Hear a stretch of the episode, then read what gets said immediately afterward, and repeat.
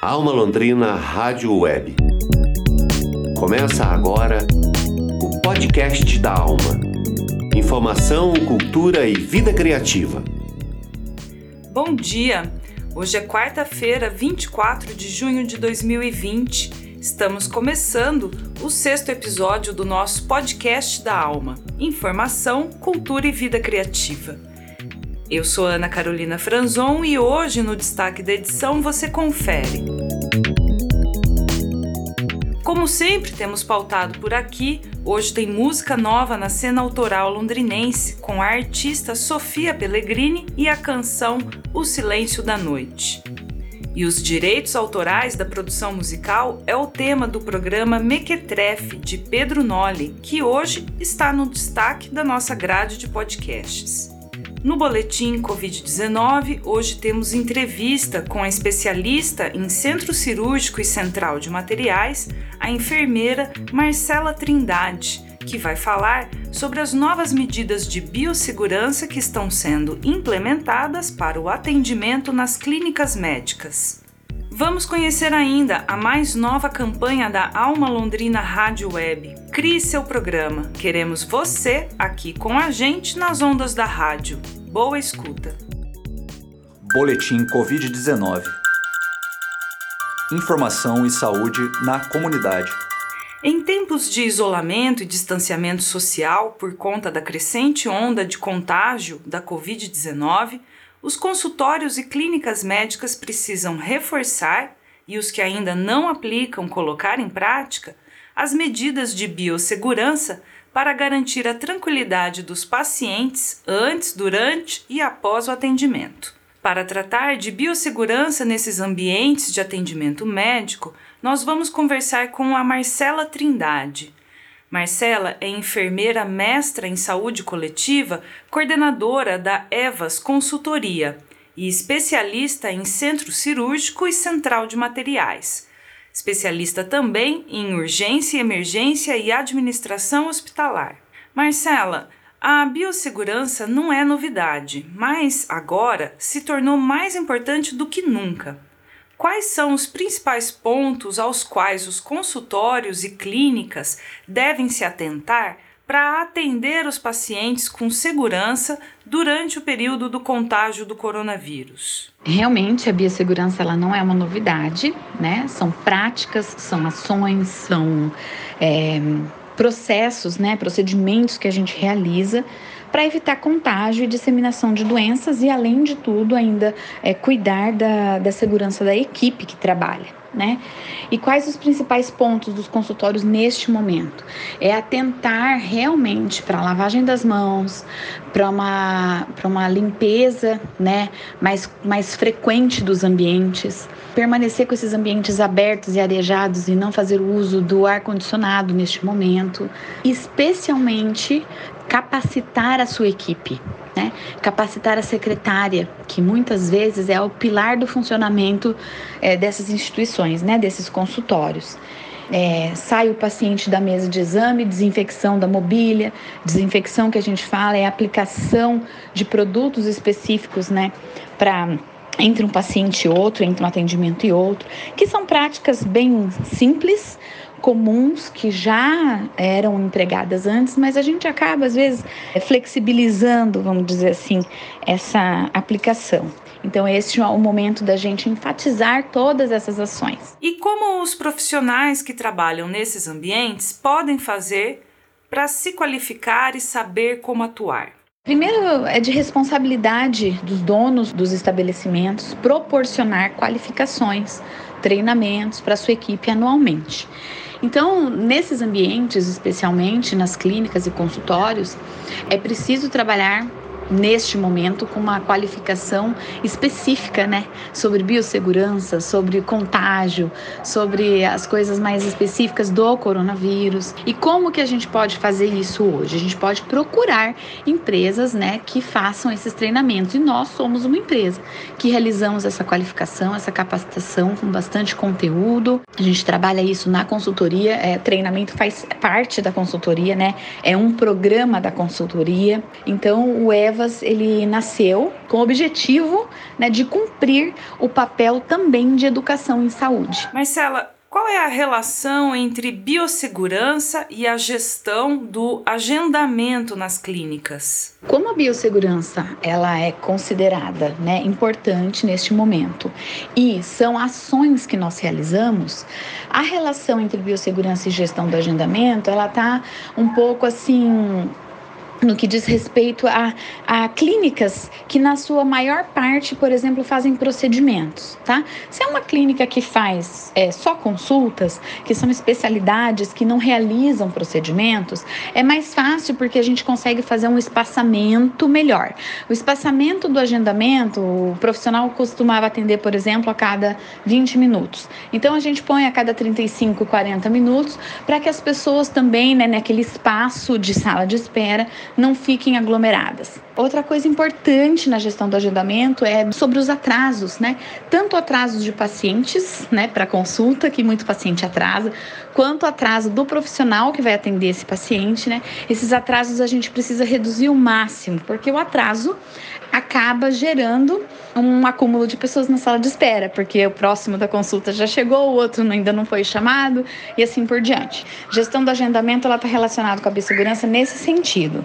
Também para que a gente possa garantir, por exemplo, se você reduz um, um número de atendimentos, você consegue com mais eficiência, né, limpar estes ambientes né, a cada saída de grupo de pacientes, por exemplo. Então, limpar as bancadas, limpar as, os braços de cadeiras. Então, essas coisas, elas são influenciadas pela, pelo agendamento. Então, para quem faz procedimento, eu tenho dado uma dica assim: é, se você puder é, separar um dia específico para procedimentos é mais fácil porque a gente consegue fazer uma gestão de suprimentos, de pessoas, de horários, com uma melhor precisão, né? Então, se os procedimentos todos ficarem num dia da semana, pelo menos neste período, porque eu sei que tem profissional que não gosta de trabalhar assim, eu sei que às vezes é difícil porque já sai com uma indicação de procedimento que já vai acabar fazendo ali da consulta, mas se a gente conseguir otimizar isso, a gente consegue é, melhorar a questão da biossegurança. O que o Ministério da Saúde e a Anvisa têm orientado em relação aos procedimentos operacionais padrão, como são chamados POP, diante do novo coronavírus? O Ministério da Saúde e a Anvisa, eles propõem protocolos que eles vão lançando e atualizando. Então, eles lançam, por exemplo, uma nota técnica onde eles dizem sobre o uso de EPIs, depois eles lançam uma outra nota técnica falando sobre a questão da segurança do paciente nesses ambientes de saúde. Daí eles lançam uma nota técnica falando sobre é, a realização de procedimentos e cirurgias. Então, na verdade, eles não falam especificamente assim: olha, vocês têm que fazer o procedimento operacional padrão da sua clínica assim. A gente é que pega esse material e usa para colocar todas essas normativas, essas recomendações dentro dos nossos procedimentos operacionais, porque o procedimento operacional padrão, ele é um documento, né, ele é uma ferramenta, vamos dizer assim, de trabalho das organizações muito personalizada. Ele não vai ser igual para todos os lugares. Então, esse é o grande X da questão. E, e, esses procedimentos operacionais, eles são construídos mediante a nossa rotina, mediante os nossos processos de trabalho, mas baseados nestes manuais que a Anvisa e o Ministério da Saúde lançam para nos nortear neste momento de, de pandemia. Vocês acabaram de ouvir a entrevista que gravamos sobre biossegurança e o novo normal em clínicas e consultórios com Marcela Trindade, enfermeira mestre em saúde coletiva. Marcela também é coordenadora da Evas Consultoria, especialista em centro cirúrgico e central de materiais, urgência e emergência e administração hospitalar. Alma Londrina Rádio Web. Notícia de verdade. Hoje, no jornalismo cultural, vamos conhecer a mais nova música da artista londrinense Sofia Pellegrini, O Silêncio da Noite. A Sofia é graduada em artes cênicas pela Universidade Estadual de Londrina e nos últimos meses tem se dedicado à composição, produção e gravação de músicas autorais já são quatro as músicas disponíveis no canal de YouTube da artista. Na reportagem, Sofia conta sobre seu processo de produção musical e a história de criação da música em plena pandemia. Vamos ouvir Sofia Pellegrini e o Silêncio da Noite. O tempo escapa por minhas mãos, dispara pelo chão, tropeço nessa falta de ar. Você não vai voltar atravessando um mar de incertezas. Mergulho pra tentar me encontrar. Essa música, ela, o processo de criação dela partiu de dois poemas que eu tinha escrito. É, um deles era sobre a questão do tempo, assim, essa sensação de estar numa correria, assim, foi antes da quarentena, e na sensação de nunca conseguir dar conta das coisas, assim. É, e aí eu, eu escrevi esses dois poemas querendo fazer música e não estava conseguindo, assim, eles ficaram só nas palavras mesmo. É, e aí, depois de um tempo já na quarentena, assim, um dia ouvindo música, a ideia da, da melodia veio, assim, meio pronta já. E aí eu parei uma tarde, sentei e falei, ah, deixa eu tentar encaixar essas, essa letra aqui nesse, nessa melodia. E aí deu certo, eu estruturei a música e comecei a produzir. Sombra da chuva na noite, e o tempo que não quer parar. E aí eu voltei para casa com um monte de material, assim, porque a gente gravou muita coisa. E fiquei editando e mixando e tal. E quando chegou num ponto que eu falei, ah, eu acho que tá pronto agora, eu mandei pro Rafael Castro para pedir uma, uma, opinião para ele, assim, é, se ele tinha alguma sugestão e tal. E aí ele, ele curtiu a música e falou, ah, deixa eu fazer a mix.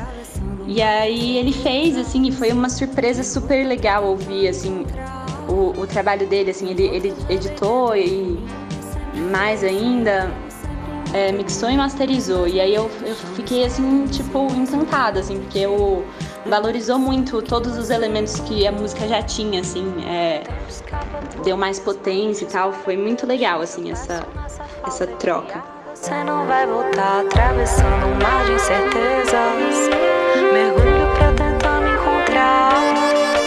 Meu voto já dei dentro de mim, sempre foi assim. E aí teve a arte do Arthur, que fez todas as artes das músicas que eu lancei, eu tinha essa ideia, assim, porque um dos poemas que deram origem para música, ele falava sobre o tempo é, disparado como um carretel que escapou das mãos.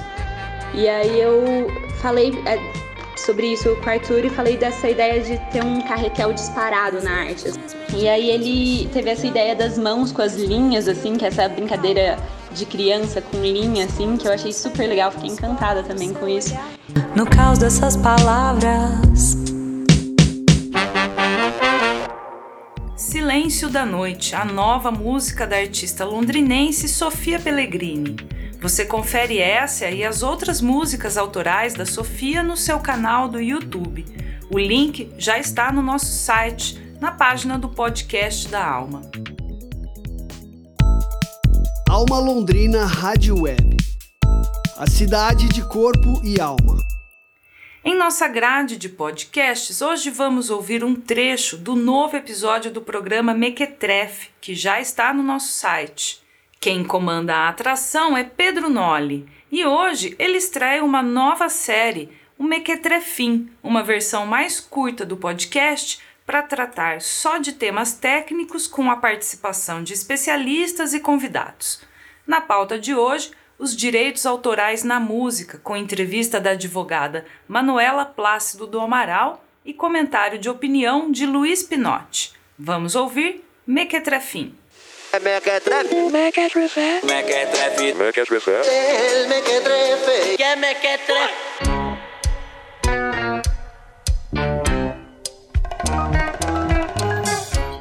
Sejam muitinho bem-vindos ao primeiro Mequetrefim, o novo formato do Mequetrefe, onde nessa quarentena eu me coloco em locais que absolutamente não fui chamado e incomodo as pessoas para falar de coisas significativamente banais. No formato do Mequetrefinho, vai ser apenas um entrevistado, resultando num programa possivelmente mais curto. Falaremos sobre o aspecto mais técnicos das coisas, que precisam de prolongações técnicas. Hoje nós vamos conversar sobre direitos autorais, mas especialmente no ramo musical. Quais são os lances, as medidas cabíveis e o limite do que é ou deixa de ser o plágio. Para falarmos isso de maneira sensata, traremos a advogada mais inteligente, bonita e formosa da cidade, Manuela Plaza do Amaral, vulgarmente conhecida como Manuzinha ou Vuvuzela. Coincidente também é minha namorada, ou seja, é o primeiro mequetrefe semipresencial da história. Isso não me deixa imparcial sobre o assunto, talvez um pouquinho. Também, no episódio de hoje, nós teremos um nobre cavaleiro, londrino jaboticabalense, jaboticabalaense, que é tão mequetrefe quanto eu, ajudando na redação e fazendo no final um jornalismo opinativo, o Luiz Pinotti Jojoca. E vamos às entrevistas. Digo, a entrevista. Manu, para começar, fazer uma pergunta mais aberta. O que abrange direitos autorais no Brasil e quais são os desdobramentos dele? O direito autoral é a mesma coisa que propriedade intelectual? O que configura o plágio? Se você puder exemplificar isso, também seria muito bom.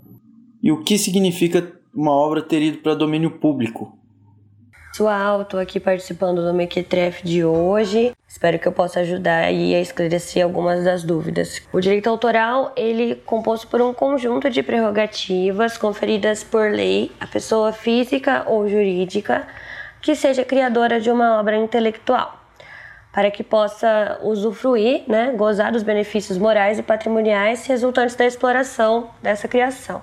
De acordo com o artigo 7 da Lei de Direitos Autorais do Brasil, vai catalogar num rol o que pode ser considerado é, obras intelectuais protegidas pela, por essa lei. Então, são textos de obras literárias, conferências, sermões, obras dramáticas, teatro, fotografia, audiovisual, cinema, composições musicais, ilustrações, desenhos, obras plásticas concernentes a várias áreas de conhecimento, como geografia, topografia, arquitetura, entre outros, definidos na lei adaptações, traduções de criações originais, né, para o português aqui no Brasil, se apresentadas como criação intelectual nova, programas de computador e outros tipos de criações que possam que constituam a, a obra intelectual. Ouvimos um trecho do novo episódio do Mequetrefe, um podcast de Pedro Nolli na Alma Londrina Rádio Web. E você já pensou em ter seu próprio programa de rádio? A Alma Londrina Rádio Web tem um convite especial para você que é amante do rádio ou entusiasta da nova modalidade de produção em podcast. Até o final do ano, a equipe da Alma Londrina Rádio Web vai oferecer uma série de atividades de consultoria e apoio técnico para que você desenvolva o seu próprio projeto de comunicação Vamos ouvir o spot que a nossa equipe preparou. A Alma Londrina Rádio Web convida profissionais, estudantes, amantes e simpatizantes do rádio de todas as idades, dos quatro cantos desse Brasil, para se juntar a nós nessa empreitada. Você já pensou em ter seu próprio programa de rádio e ainda fazer parte da grade de programação da Alma Londrina Rádio Web? Então não perca tempo se inscreva na campanha Crie seu programa preenchendo o formulário em nosso site almalondrina.com.br. Esperamos por vocês!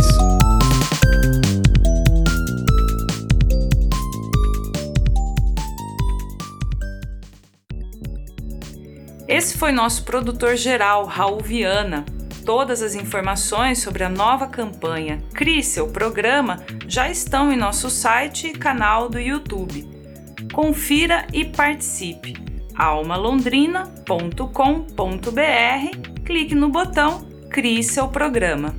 Esse foi o podcast da Alma, um programa do Núcleo de Jornalismo da Alma Londrina Rádio Web. O patrocínio é do Promic 2020, o Programa Municipal de Incentivo à Cultura. Na produção de hoje, temos áudio de Tiago Franzin, produção de jornalismo de Teixeira Quintiliano, produção geral de Raul Viana e coordenação geral de Daniel Thomas. Eu sou Ana Carolina Franzon, nós agradecemos a sua audiência e desejamos um bom dia. Nós voltamos na sexta-feira. Até lá!